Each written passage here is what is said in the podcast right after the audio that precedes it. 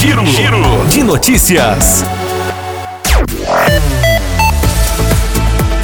A Secretaria Municipal de Saúde de Rio Paranaíba atualizou na última semana os dados de vacinação contra a Covid-19 no município. De acordo com as informações, até o momento, 11.172 pessoas receberam a primeira dose da vacina, enquanto que 8.180 pessoas já receberam a segunda dose ou dose única da vacina contra o novo coronavírus.